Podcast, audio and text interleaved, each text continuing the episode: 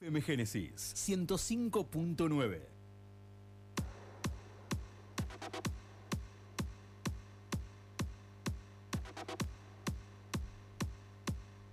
You wanna. You wanna.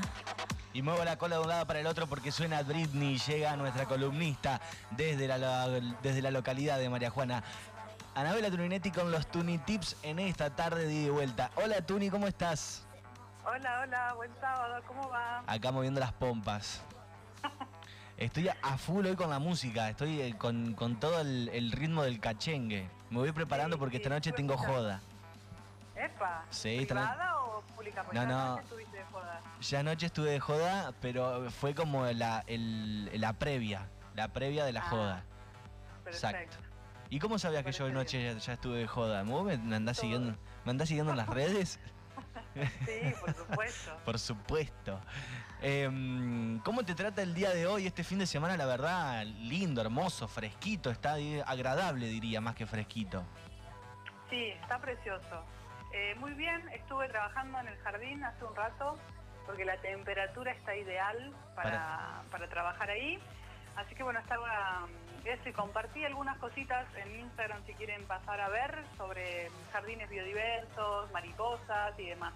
Sí, estuve eh, Hierba. viendo algunas cosas, algunas mariposas. A mí lo que me llama mucho de las mariposas es la variedad que hay, ¿no? Y el otro día leía de que habías publicado vos también en, tu, en tus redes sobre qué clases de planta podía tener uno en su jardín para atraer de diferentes tipos de, de- de mariposas. Así que también un dato para tener en cuenta en algún momento. Exacto, sí.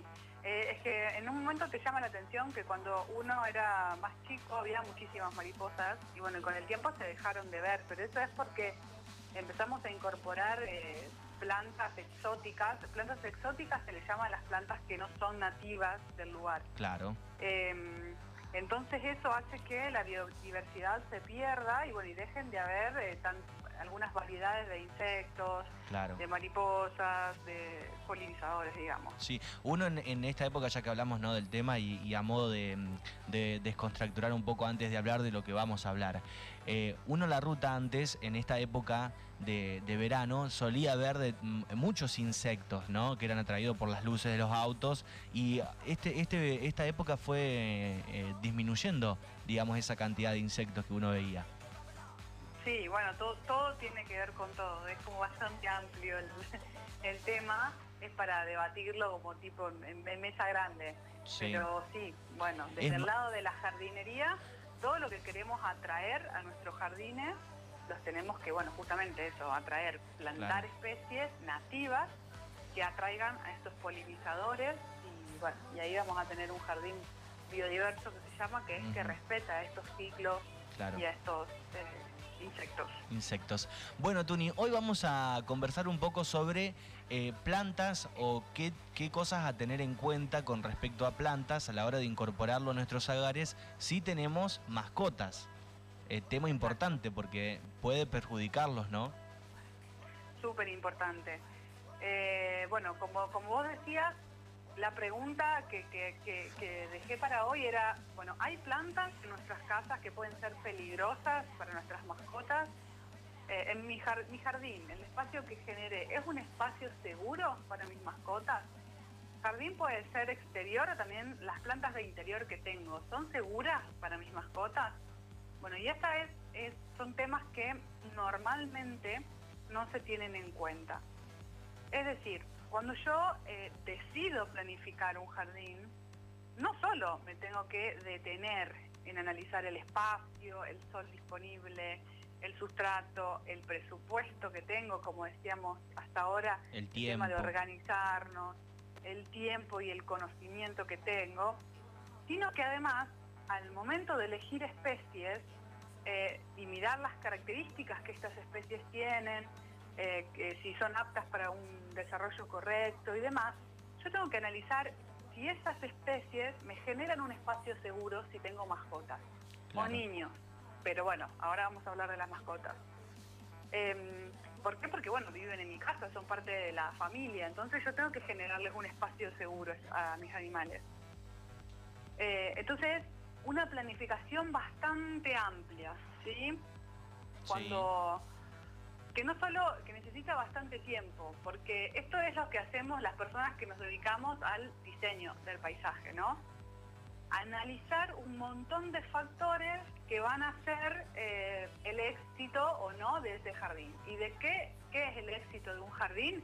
Y va a depender de las personas que habiten ese jardín. ¿sí? Claro. Si yo no tengo animales, por ejemplo, puedo poner cualquier tipo de especie y mi éxito pasará porque quiero, o porque mi cliente, o porque yo misma quiero un jardín de flores, un jardín para traer mariposas y polinizadores. No sé, otro es, bueno, generar un espacio seguro para mis mascotas. Otro es generar un espacio de bajo mantenimiento total, que esté la mayor cantidad de tiempo en buen estado y que no necesite tanto de mí. Bueno, el éxito de la jardinería va a depender de, de lo que decíamos también. Ni Eh, hablar, por ni eso, hablar.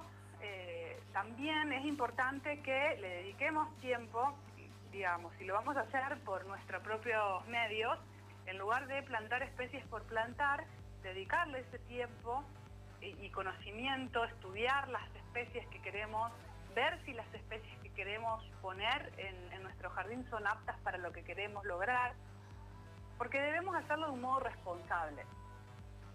Normalmente la jardinería no se tomaba con esa responsabilidad, pero no, no por- maldad, o sea, por, por desconocimiento. ¿no? Bueno, yo tengo estas plantas, las planto acá, ya, me dieron esta. Bueno, ir poniendo plantas donde podía, donde me sentía que iban a quedar bien y demás, sin tener en cuenta todas estas cosas que dijimos alrededor de eso, que van a afectar a, a mí, a mi familia, a mi jardín. Entonces, ahí también está el valor, no solo el valor, eh, digamos, de diseño del jardín, sino también, eh, para aclararlo, ahí está el valor económico de lo que cuesta diseñar un jardín, ¿no? Claro. porque muchas veces, bueno, pero me, decime qué planta pongo acá o... Bueno, no, para poder decirte cómo diseñar un jardín, quien diseña, quien se dedica a eso, tiene que analizar todos estos factores que son diferentes para cada persona, ¿sí? para cada cliente, pongamos. Eh, o a veces, qué sé yo, me piden, em, bueno, decime qué planta puedo poner acá, en este rincón. Y la verdad que no es por, por mala onda que, que no le quiero decir, pero si yo te digo una planta ahí, no te estoy evaluando todos los demás factores. Y para hacerlo de onda, eh, no te voy a preguntar tantas cosas, pero yo no estoy evaluando cuánto sol recibe ese rincón, si tenés mascota, cuánto tiempo le vas a dedicar, Ujú. ¿entendés? Entonces, toda esa información eh, es por eso que a veces decir así a la ligera qué planta poner en un lugar no es lo ideal, ¿sí? Claro. Sí, sí, sí, no es de sí. mala onda. Te vamos, te vamos siguiendo, no es que vos no, lo- no, no le quieras decir, eso, esa parte la, re- la reentendimos, Tuni. Bien, Eh, perfecto. No, no, que no, eh, eh, como a modo de que la gente por ahí no se confunda, porque si no es como vos decís, vos por ahí le decís, mira, yo tendría que evaluar una serie de cosas que no sé si vos me las querés decir para que yo te pueda decir qué, qué planta podés ut- utilizar o no en un espacio. Claro, por eso. Por eso tiene un valor también a veces la, la consulta. Porque una vez me mandaron una foto de, de un, de una maceta y me dijeron, ¿qué planta puedo poner afuera de mi casa en esta maceta? Claro, Y bueno, ese es delicado. Si yo te digo una planta así que se me venga, no, no, voy a- no va a tener razón, ¿no?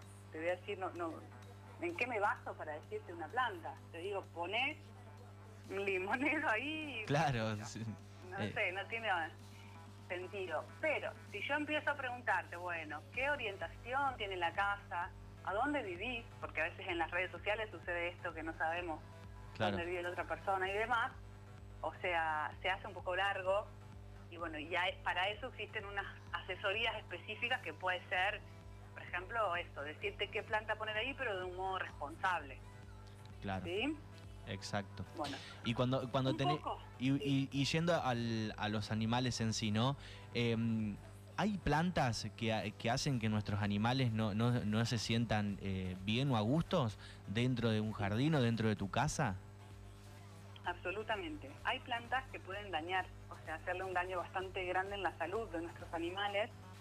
Yo lo que hice fue como anotar las más comunes que suelo ver en las casas de las personas e incluso que yo también tengo. Pero Ajá, ¿Qué es lo que pasa acá? Bueno, no quiero meterme en el tema veterinario porque no, no conozco absolutamente nada, pero averiguando desde el lado de la jardinería, para que a nuestros animales eh, les haga mal una planta, lo que tienen que hacer es ingerirla, ¿sí? Ajá. No les va a hacer mal por estar en el ambiente. Eh, obviamente que va a depender de cada animal, de si es gato, si es perro, si el tamaño del animal, la salud, etcétera, ¿no? Pero traté de hacer como un, un resumen de las más simples y que incluso yo tengo en mi casa y a mis animales jamás les hizo daño. Pero también está bueno tenerlas en cuenta si registramos un, corpo- un comportamiento normal de nuestro animal, Claro. vómitos, convulsiones, eh, bueno, diarrea, lo que sea, que podamos tener en cuenta que puede ser alguna planta de las que tenemos. Claro. Mira, de las más comunes que se suelen ver en los jardines están las azaleas, Las te doy los nombres a- comunes, azaleas. azaleas con Z, Azalea. Azalea, el crotón, la Ah. montera o costilla de Adán, que es la que yo siempre publico, que es una de mis plantas preferidas, que es una planta tropical que hace unas hojas inmensas. ¿La que hace fruto? Bueno, yo- es, la, es la que hace frutos, sí. Ajá. Eh, esa, por ejemplo, yo la tengo hace, tengo mu- muchas plantas y la, le tengo gata y demás y jamás tuve un problema. Pero bueno, nunca la, la comió.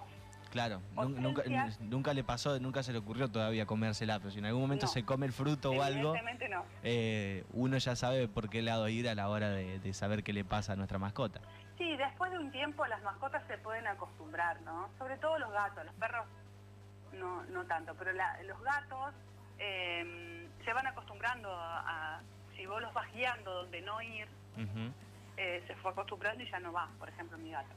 Claro. Luego, la montera que te decía, las hortensias, que son plantas muy comunes en las casas de antes, sobre todo de las abuelas. Sí. La glicina, la, eh, la glicina es una enredadera y la flor y la semilla que va cayendo después es lo que es tóxico.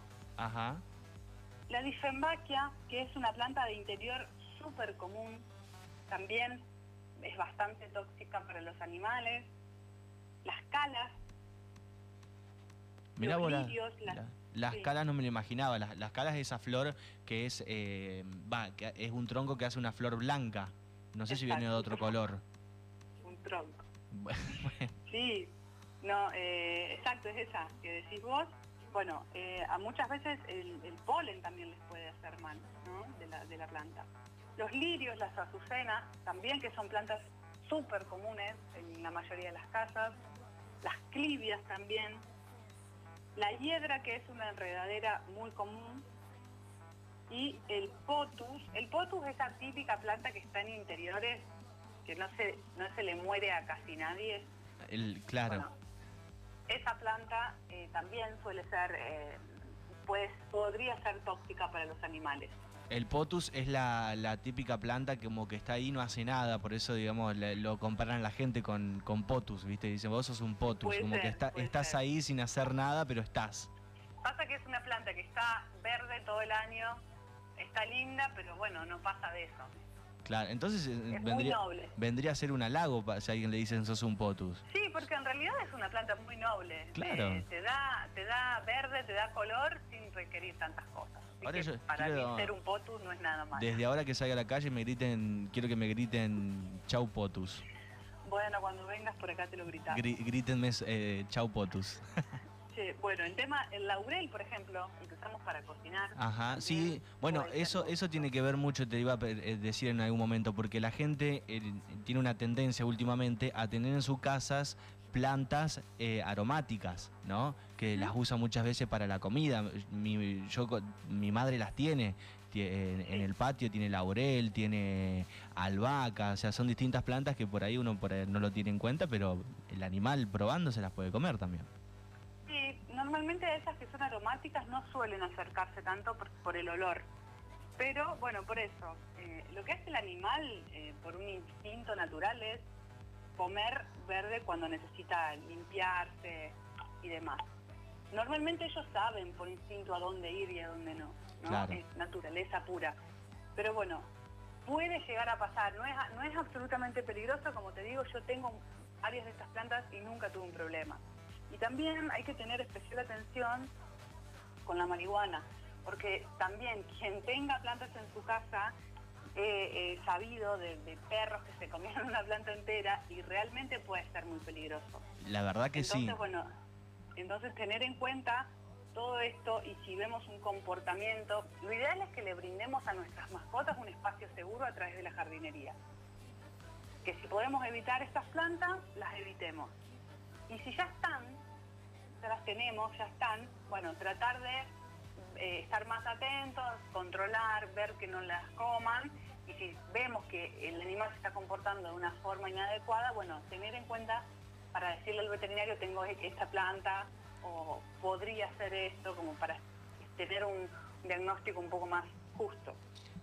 Además, eh, uno, se pone a pensar en que los, los animales no tienen una forma de comunicarse, más allá de lo que expresan eh, mediante su, su comportamiento. Entonces, si los tenemos en hogares y tenemos este tipo de plantas y vemos que nuestra mascota por ahí tiene un, compor- un comportamiento extraño, está bueno este tips que das de las distintas plantas que pueden eh, ser ingeridas por los animales eh, sin ser a propósito y que puede provocarles alguna, de- algún desequilibrio. Sí, hay fallos renales, gastrointestinales, nerviosos, cardíacos o dermatitis tipo alérgicas. Esas son algunas de las cosas, depende qué especie puede ser mayor o menor el daño que le puede hacer. Claro, Obviamente lo ideal para mí, como para cerrar un poco el tema, sí. es al momento de planificar mi jardín, además de tener en cuenta todo lo que ya hablamos en otras oportunidades, eh, sol, tierra, tiempo que tengo para cuidar y demás, es buscar información. Por ejemplo, ¿te gusta una planta? ¿No? Sí, Yo, por ejemplo, de las hortensias no lo sabía, entonces me gustan las hortensias, quiero poner hortensias en mi casa, bueno, busco información. Planta hortensia, pa, busco. Hoy tenemos información al, al alcance de, de, de todos. ¿sí? De la Podemos mano. encontrar, eh, sí, enseguida cualquier tipo de información. Entonces ahí podemos ver, bueno, esta especie, busco las características, cómo se desarrolla. La puedo tener en mi casa, la puedo cuidar, es segura para todas las personas que vivimos, para los animales, porque ojo, para, para los niños también pueden ser peligrosas algunas plantas. Entonces, buscar mucha info siempre es fundamental y actuar con responsabilidad. ¿sí? Siempre, mientras más conocimientos tenemos, más eh, responsables podemos ser y crear un jardín que sea eh, seguro, lindo para disfrutar entre todos los, los habitantes de, de la casa. de la casa. Eh, es así. Tuni, ¿cómo te encontramos en tus redes para seguir viendo y seguir eh, la información que vas compartiendo diariamente? Porque todos los días vas renovando tus, eh, tus consejos, tus trabajos. Bien. Sí, esta semana voy a, me, me comprometo a, estoy un poquito vaga, pero me comprometo a poner, a hacer un posteo bastante, un poquito más amplio con todo esto que vimos hoy, poniendo Ajá. algunas fotos de las plantas, porque a veces decir los nombres eh, no, no podemos identificarlas, pero viendo las fotos sí. Y bueno, prometo poner un posteo de eso y pueden encontrarme como arroba tuninetti con doble T estudio. Y bueno, y ahí vamos viendo todas las dudas, todo lo que quieran que hablemos y demás, pueden ir contando, contándonos en las redes. Exactamente, está ahí el, eh, el mensajero de, de Instagram abierto para cualquier consulta que te quieran hacer. Exacto. Bueno, Tuni, como siempre, un placer haber conversado con vos en esta tarde de sábado. Bueno, gracias Maxi. Te mando un abrazo y bueno, feliz fin de semana. Exactamente, igualmente para vos. Nos estamos viendo. Chau, chau.